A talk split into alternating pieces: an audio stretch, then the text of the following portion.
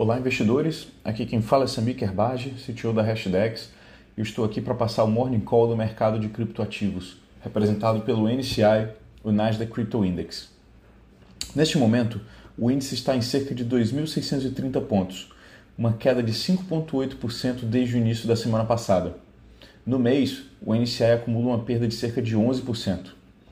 Essa queda acentuada parece estar relacionada com o clima de aversão a risco nos mercados globais, por medo que a crise no grupo chinês Evergrande contagie o sistema financeiro global, no que seria uma versão chinesa da quebra do Lehman Brothers, que marcou o clímax da crise do subprime americano em 2008.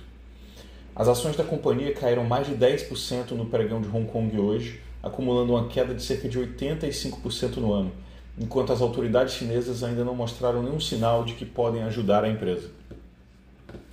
Além do contexto macro pesando negativamente nos criptoativos, uma ação regulatória iminente sobre as stablecoins pode estar aumentando a pressão de venda em torno do Bitcoin.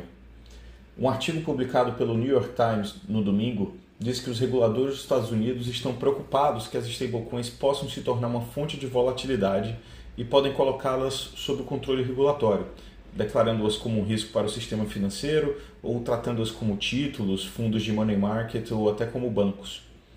Embora o desconforto de Washington com as stablecoins não seja novo, o fato de que os principais meios de comunicação publicaram uma reportagem de capa sugere que a regulamentação está chegando em breve.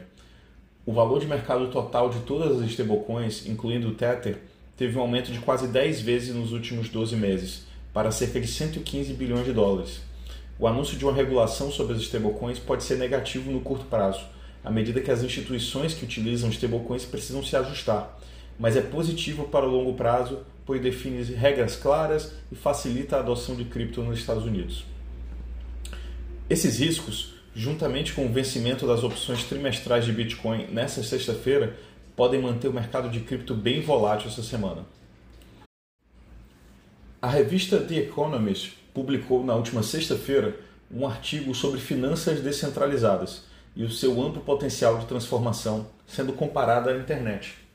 A revista menciona que DeFi merece uma consideração sóbria, pois tem o potencial de reestruturar a forma como o sistema financeiro funciona.